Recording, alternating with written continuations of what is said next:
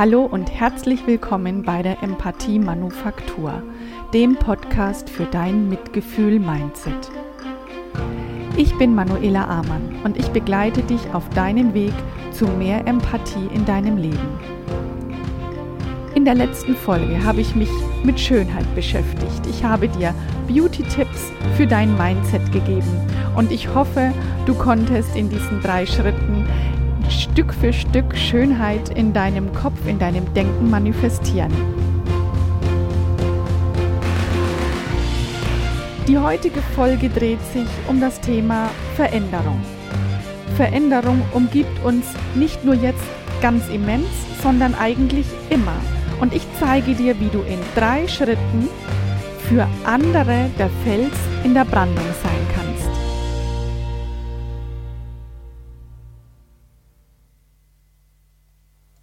Hallo, schön, dass du hier bist, dass du dir deine neue Portion Empathie für diese Woche hier abholst.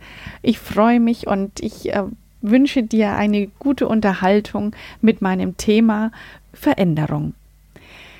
Die Veränderung, wir haben in den letzten Jahren so oft den Satz gehört, so schnell hat sich die Welt noch nie verändert wie in den letzten Jahren.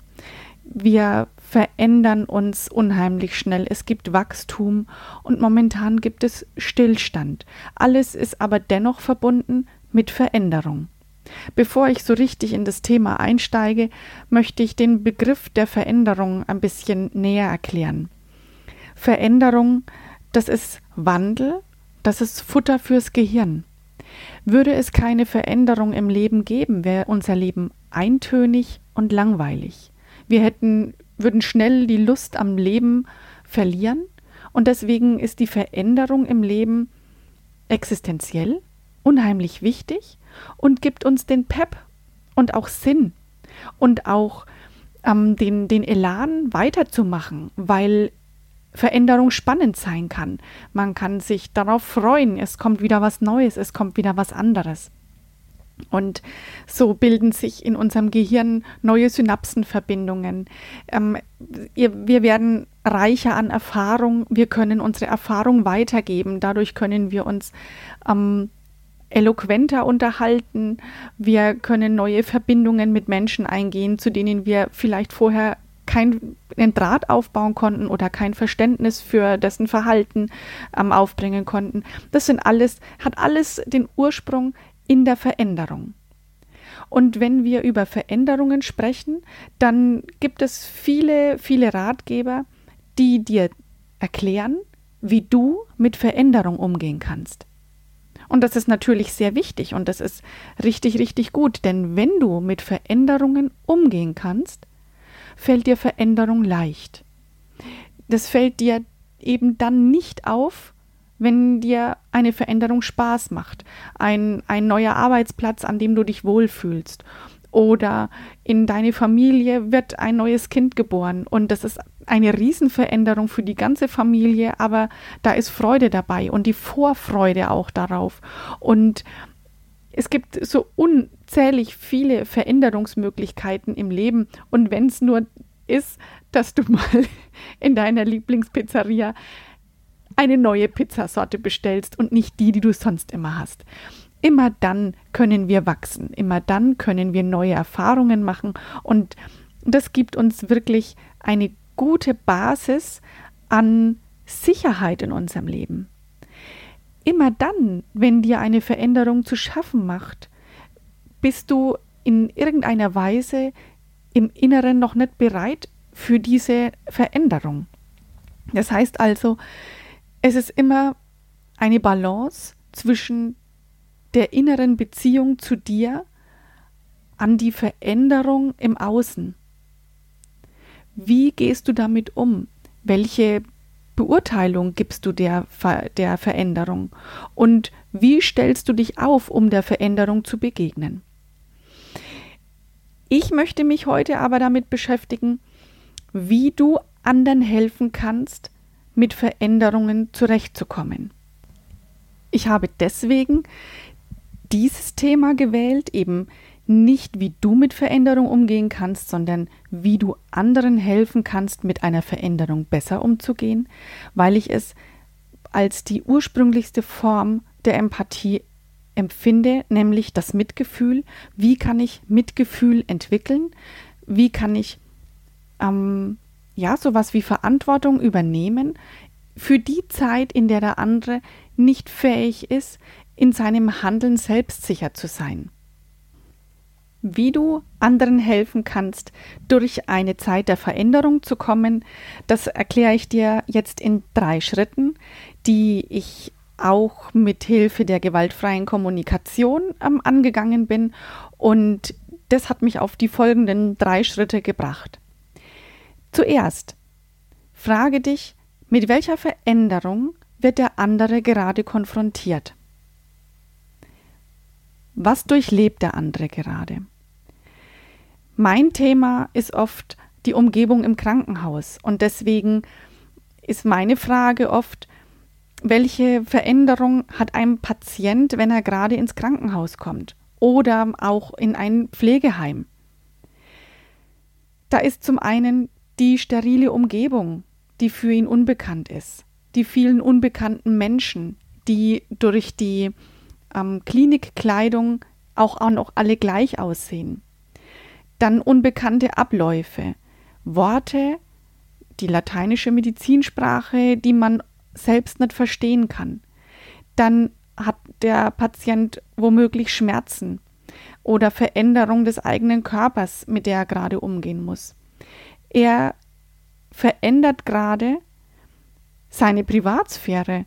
Die verändert er sogar so radikal, er gibt sie komplett ab und er gibt auch zu weiten Teilen seine Selbstbestimmung ab.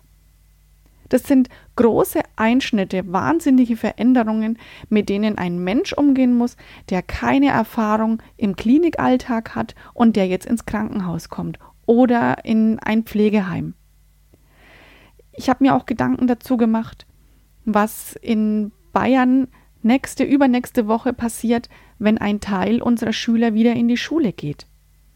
Die Schüler müssen sich an eine zwar bekannte Umgebung wieder eingewöhnen, die sich aber verändert hat, nämlich halbe Klassen, Desinfektionsspender, keine Gruppenbildung in den Pausen, sie müssen einen Mundschutz tragen. Es ist nicht mehr so gesellig. Ich denke, der Unterricht wird auch reduziert sein. Ähm, der Stundenplan hat sich verändert. Die Lehrer sind vielleicht auch nicht mehr ganz so ähm, selbstsicher in ihrem Auftreten, weil sie selbst verunsichert sind. Und natürlich kannst du die beiden Beispiele auch auf jede andere Situation übertragen. Immer dann, wenn jemand in eine Gruppe hineinkommt, in der er noch nie gewesen ist. Immer wenn, er in, wenn jemand in eine Situation gerät, mit der er noch keinerlei Berührung vorher hatte. Er nicht weiß, was auf ihn zukommt. Also Ungewissheit und Verunsicherung und dadurch auch ganz klar Angst. Selbst wenn es demjenigen bis zu dem Zeitpunkt noch gar nicht bewusst ist, dass eine Veränderung ab sofort eintritt, wird er es dann sehr plötzlich und sehr schmerzlich sehen. Ich kann mir gut vorstellen, dass gerade die, die Schüler der fünften Klasse wieder voller Vorfreude in die Schule hopsen und ähm, sich vorstellen, wie sie jetzt wieder mit ihren Freunden umgehen können und werden dann unter Umständen, ich kann es mir gerade jetzt nur so vorstellen, enttäuscht, weil es alles viel steriler und unpersönlicher zugeht als zuvor. Aber ganz egal, wo die Veränderung auftritt, und ich denke, sie tritt gerade jetzt mannigfach auf, ähm, im Krankenhaus, wie ich gesagt habe, in der Schule, in den Familien, wenn wir jetzt wieder anfangen, uns mit Abstand in der Familie, mit verschiedenen Haushalten wieder zu treffen. Auch das sind ungewohnte Situationen, in die wir dann alle gleichzeitig wiederkommen, in der große Verunsicherungen herrscht, herrschen. Oder wenn du in einem Büro arbeitest und du feststellst, dass es nicht mehr so gesellig zugeht, ganz einfach, weil die meisten deiner Kollegen im Homeoffice sind. Oder es hat sich so viel verändert für dich, ähm, weil du im Homeoffice bist und den Kontakt zu deinen Kollegen nicht mehr hast. Dann wäre jetzt ähm, diese Folge richtig gut geeignet für deinen Arbeitgeber, der sich dann fragen kann, mit welcher Veränderung wird mein Arbeitnehmer gerade konfrontiert. Also der erste Schritt. Der zweite Schritt, da geht es darum, herauszufinden, welches Bedürfnis könnten Menschen haben, die in eine neue Situation kommen. Welches Bedürfnis kann der Mensch gerade haben, der mir gegenübersteht? Ich bin wieder im Krankenhaus. Im Krankenhaus kann das Bedürfnis des Patienten, des neu eingelieferten Patienten sein, Geborgenheit zu bekommen oder Schutz, Hilfe, Fürsorge, Unterstützung, Gesundheit, Heilung oder gesehen werden. Im Pflegeheim wäre es die Gemeinschaft erleben oder Lebensfreude oder auch Abwechslung. Die Schüler, die jetzt in die neue Situation des Unterrichts ähm, kommen, die könnten das Bedürfnis nach Sicherheit haben, nach Verlässlichkeit und Struktur. Die haben vielleicht sogar das Bedürfnis nach Wissen, aber mit Sicherheit auch nach Vertrauen und Freundschaft wenn du ein Unternehmen führst, dann kann es sein, dass deine Mitarbeiter, die im Homeoffice arbeiten, das Bedürfnis, und zwar viel mehr als vorher, nach gesehen werden haben. Sie möchten gerne, obwohl sie alleine zu Hause arbeiten, eine Rückmeldung bekommen, dass das, was sie getan haben, ähm, eine Qualität hat. Welche Qualität es hat, kannst du als Arbeitgeber gerne selbst entscheiden und dann empathisch vermitteln. Es, ist, es gibt viele Bedürfnisse, es ist vielfältig und es kommt auch gar nicht darauf an, dass du hundertprozentig ins Schwarze triffst.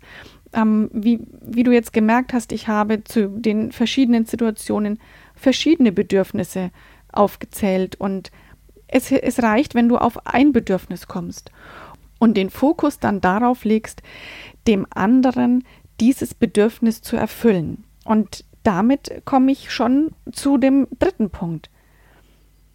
Der dritte Punkt heißt, bring das Bedürfnis des anderen in Einklang mit deinem Handeln.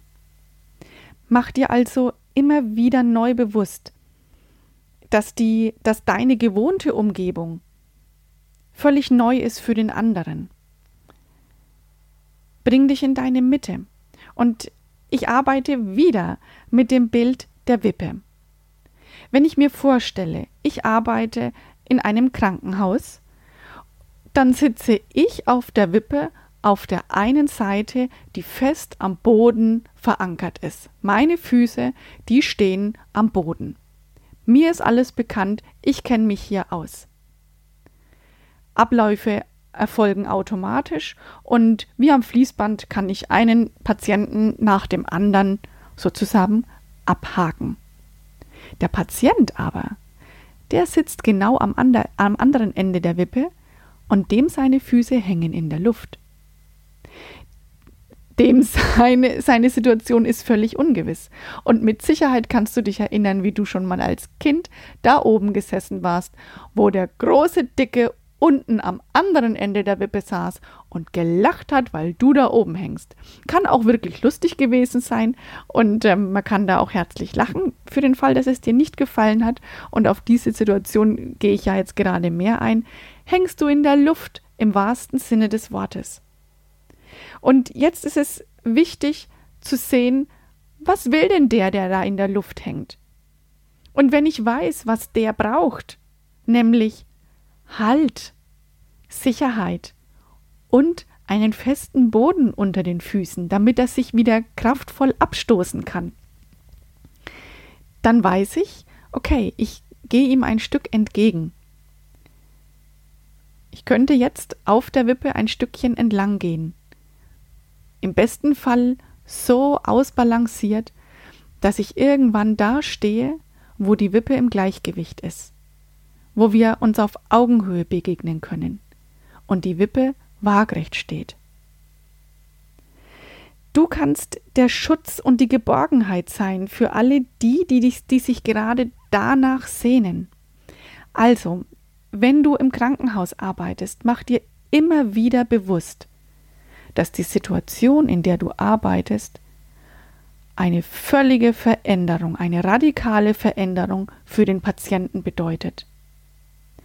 Die Fragen, die er stellt, die Emotionen, die er mitbringt, all das sind Möglichkeiten, wo du ansetzen kannst, um Sicherheit zu geben, um Geborgenheit und Schutz zu vermitteln und dass der andere sieht, ich werde gesehen, in meiner Ohnmacht mein Leben gerade selbst steuern zu können.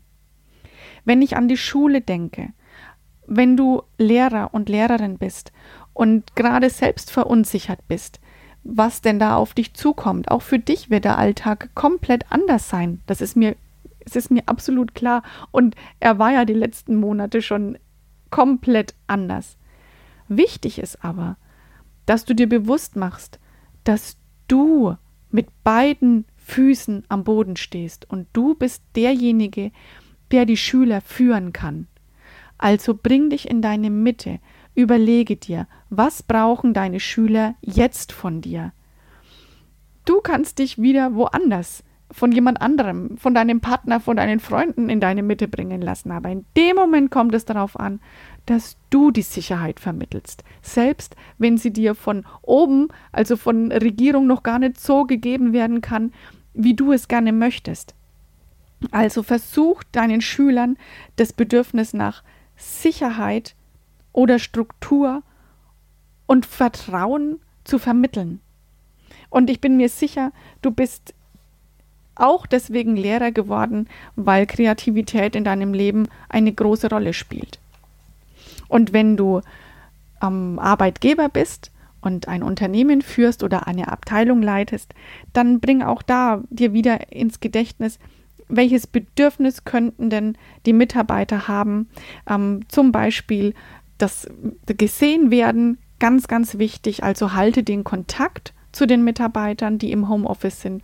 Und da gibt es online auch ganz tolle Möglichkeiten, um zum Beispiel eine virtuelle Kaffeeklatschrunde einzuberufen, ähm, zweimal in der Woche oder so, wo man sich ähm, als Mitarbeiter mit dem mit dem Vorgesetzten oder mehrere Mitarbeiter mit dem Vorgesetzten treffen kann, wo kleine Absprachen laufen, ähm, die privat oder nicht privat, ähm, äh, wo privat oder nicht privat gesprochen wird und das aber virtuell über den PC läuft. Da würde zum Beispiel das Bedürfnis der Gemeinschaft oder der Abwechslung ähm, von einem Mitarbeiter ähm, erfüllt werden. Ich habe mir noch Gedanken gemacht über Erfahrungen in meinem Leben, in, deren, in denen ich oder ein anderer mit Veränderung umgehen musste. Und da möchte ich gerne noch ein bisschen drüber sprechen. Ähm, Gerade jetzt diese Woche, das war auch der Grund, warum ich auf dieses Thema gekommen bin, war, ähm, dass ich eine Patientin auf die Station bekommen habe, die ich weinend und wirklich schluchzend ähm, in ihrem Bett liegend vorgefunden habe. Sie wirkte im ersten Moment ähm, recht dynamisch in ihren Bewegungen und ich habe sie gefragt, was denn, was denn mit ihr los ist, warum sie so wütend, so verzweifelt wirkt. Und ähm, ja, sie hat wirklich geschluchzt und hat mir gesagt, sie hat nicht verstanden, dass sie, warum sie verlegt wird, warum sie auf eine neue Station kommt und sie möchte bitte wieder zurück. Und ich habe sie gefragt, was ich ihr denn geben kann, damit es ihr besser geht. Das konnte sie mir aber nicht beantworten. Das ist meistens in der Situation so, dass Menschen, die äh, gerade ähm, den Boden unter den Füßen verlieren, nicht wissen, was sie brauchen. Ähm, meine Idee war, dass ihr Bedürfnis Vertrautheit, Vertrauen und Sicherheit sein könnte. Und dann habe ich ihr den Vorschlag gemacht, dass ich ihr die Station zeige und habe sie mit der ähm, Pflegekraft von der Spätschicht bekannt gemacht und habe ihr alles gezeigt, ein paar Räume gezeigt und auch die Außenterrasse. Und damit war sie zufrieden Sie hat sich entspannt, hat ausgeatmet, hat die frische Luft ein paar Minuten genossen und damit war die ganze Situation gelöst, was ich in meiner ganz normalen, regulären Arbeitszeit als Therapeutin wunderbar tun konnte. Ich erinnere mich auch an eine Situation, als ich meinen ersten Sohn bekommen habe und die Ärzte dann mich in den OP geschoben haben, weil nur noch ein Kaiserschnitt möglich war. Und also obwohl ich im Krankenhaus arbeite und Abläufe kenne, kenne ich keine Abläufe auf einer ähm, Entbindungsstation und schon gar habe ich keine Erfahrung im OP-Bereich. Und ähm, wenn du dir jetzt vorstellen magst, ich war fix und fertig mit den ganzen Stunden, die vorangegangen sind und es sollte noch mal eine neue PTA gelegt werden. Ich lag aber schon auf der OP-Liege, die unterhalb von meinem, ähm, ja, die, die geendet hat unterhalb mein, meines Steiß. Also die Beine, die waren in der Luft gehangen. Und jetzt sollte ich mich hochschwanger aufsetzen. Für den Fall, dass du schon mal schwanger gewesen bist, kannst du dir in etwa vorstellen, wie man mit einer Riesenkugel voran ohne Halt an den Füßen sich aufsetzen kann. Und da habe ich was gemacht, was ich selbst bei Patienten überhaupt nicht leiden kann. Ich habe die nächstbeste Pflegekraft genommen, die neben mir stand, und habe sie oben am Hals an der Schulter angefasst. Ich habe in dem Moment gar nicht anders gewusst, wie ich mir helfen sollte. Und die hat mich angefahren und hat mich zurecht, wirklich zurechtgewiesen, ich soll gefälligst meine Hand von dem Hals wegnehmen. Und das kann sie überhaupt nicht leiden. Und ich habe sie verstanden und es ist natürlich klar und ich wollte ihr auch grundsätzlich nicht hinfassen, aber ich konnte mich gerade gar nicht, gar nicht anders bewegen und ich wusste nicht wie. Und im Nachhinein habe ich festgestellt, sie war nicht in der Lage, mir Sicherheit und Hilfe und Unterstützung zu geben. Ich hatte Stress, sie hat mein Bedürfnis nicht erkannt und daraus hat sich für mich nochmal Ablehnung und auch eine Verkrampfung entwickelt. Das ist jetzt ähm, das Negativbeispiel, was daraus entstehen kann. Ähm, ich habe mich auch mal an einer neuen Arbeitsstelle, da wurde der Wunsch laut, ich soll mich in der äh, Nachbarabteilung doch bitte vorstellen. Das fand ich cool und trotzdem war ich natürlich auch ein bisschen ängstlich und ich hatte, ich war mir unsicher, was sind da für Leute und ähm, ich komme da einfach rein in deren Mittagspause und stehe da und stelle mich vor. Es war eine echt ungewohnte Situation, aber ich fand es cool, dass sie dass sie mich gern kennenlernen möchten. Ähm, da war ich ähm, Mitte 20 und bin da ja ein bisschen aufgeregt hingegangen und habe geklopft und bin da reingegangen und habe gesagt, im, hallo, ich bin die Manuela, ähm, ich möchte mich gern vorstellen, ich arbeite ab jetzt auf der neuen Station da. Und das war cool, die haben mir auch kurz zugelächelt und dann war Stille. Keiner von dieser Gruppe, die sich natürlich als Gemeinschaft gut gefühlt hat, hat erkannt, dass ich vielleicht sowas wie Sicherheit bräuchte oder sowas wie ein Gemeinschaftsgefühl oder ein Willkommen. Die saßen nur da, fanden das interessant, das war wie so eine kurze ähm, Pause in ihrer Pause, haben mir zugehört, ja, und dann konnte ich wieder gehen. Da war überhaupt keinerlei Empathie zu spüren Dennoch haben sie mir ähm, hinterher gesagt, dass sie das voll cool fanden, dass ich das gemacht habe. Mm, und mir fällt noch ein Beispiel ein. Jetzt wieder ein Positivbeispiel. Und zwar ist mein kleiner Sohn in, zum letzten Beginn des Schuljahres, äh, zum, zum letzten Schuljahrsbeginn in eine weiterführende Schule gekommen. Und zwar ganz alleine in eine neue Klasse, an eine neue Schule, wo er überhaupt niemanden kannte. Die Lehrerin, die er da bekommen hat als Klassleitung, die hat sich hingesetzt ans Pult, hat die Klasse angeguckt, so hat er es mir erzählt, und hat gefragt, also, wem geht's genauso wie mir? Ich kenne hier niemanden. Und er saß wohl dann so und hat ein bisschen äh, geguckt, rechts, links, wer meldet sich denn? Und dann hat er sich so ganz zögerlich gemeldet. Und die Lehrerin ähm, hat es wunderbar gelöst und hat gesagt, hey, das ist äh, cool, das weiß ich jetzt. Ich bin nicht alleine fremd hier. Ich habe ja jetzt dich. Und ich fand diese Möglichkeit, ein, ein Kind so abzuholen, wahnsinnig genial. So empathisch, dass ich mich ähm, als Mama, als ich das gehört habe von meinem Sohn, wie er da begrüßt wurde, ähm, so sicher gefühlt habe. Und ich habe äh, am nächsten Tag natürlich mein Kind voller voller Freude in die Schule schicken können, weil ich wusste, er hat von Anfang an seine Unsicherheit und sein Alleinsein ähm, überwunden. Und genau das ist es. Ich denke, diese Lehrerin hat sich ganz bewusst im, im Vorfeld Gedanken gemacht, wie kann ich einen Schüler abholen, der jetzt ganz allein sein könnte.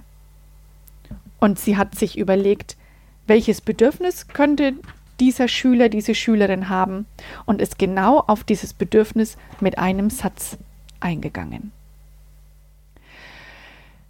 Ja, also ich fasse nochmal zusammen die drei Schritte. Frag dich, mit welcher Veränderung der andere konfrontiert wird. Und finde dann heraus, welches Bedürfnis der andere haben könnte, damit es ihm besser geht. Denn meistens kommen die Personen in der Situation gar nicht selber drauf. Es geht um Bedürfnisse, die erfüllt werden sollen. Und dann bring das Bedürfnis des anderen in Einklang mit deinem Handeln, mit deinem Sprechen. Und für den Fall, dass es dir leichter fällt, Verständnis für den anderen aufzubringen. Mach dir mal bewusst, dass eine Person, die gerade eine Veränderung mitmacht, ob das jetzt gewollt oder ungewollt ist, dass dies sehr mutig ist. Denn sie könnte sich auch mit Händen und Füßen gegen die neue Situation wehren. Und es wäre meiner Meinung nach auch zum großen Teil verständlich. Jemand, der es vielleicht noch gar nicht weiß, aber einfach mit seinem Dasein und mit seiner Unsicherheit in einer neuen Situation steht, hat schon angefangen, die Veränderung anzunehmen. Also geh einen Schritt auf den anderen zu und helf ihm, sein eigenes Bedürfnis zu finden und auch zu erfüllen. Damit kannst du so unheimlich viel gut machen. Und die Situationen, die ich jetzt so vielfältig geschildert habe heute in dieser Folge, die kommen jeden Tag überall auf der Welt so oft vor. Ich denke, du hast mit Sicherheit viele, viele Chancen, äh, diese drei Schritte immer wieder zu üben. Ich wünsche dir ganz viel Freude dabei. Und natürlich habe ich auch heute für das Ende dieser Folge einen Spruch rausgesucht und der ist von Herbert Spencer und heißt, Leben ist die dauernde Anpassung innerer Beziehung an äußere. Ich wünsche dir ganz viel Erfolg dabei. Nutze wieder diese Woche, um deine Empathie aufs nächsthöhere Level zu bringen. Wir hören uns nächste Woche wieder. Schreib mir deine Erfahrung, deine, deine Meinung zu dieser Folge gerne auf iTunes oder schreib mir eine Nachricht auf Instagram unter manuela.empathie. Du darfst mir auch gerne eine Rückmeldung auf meine Website schreiben. Ich freue mich über den Kontakt mit dir, wenn ich dir ähm, in dieser Beziehung oder mit deiner Selbstempathie weiterhelfen kann. Dann schreib mir auch dann eine Nachricht. Ich freue mich auf den Kontakt. Bleib gesund. Bis nächste Woche, deine Manuela.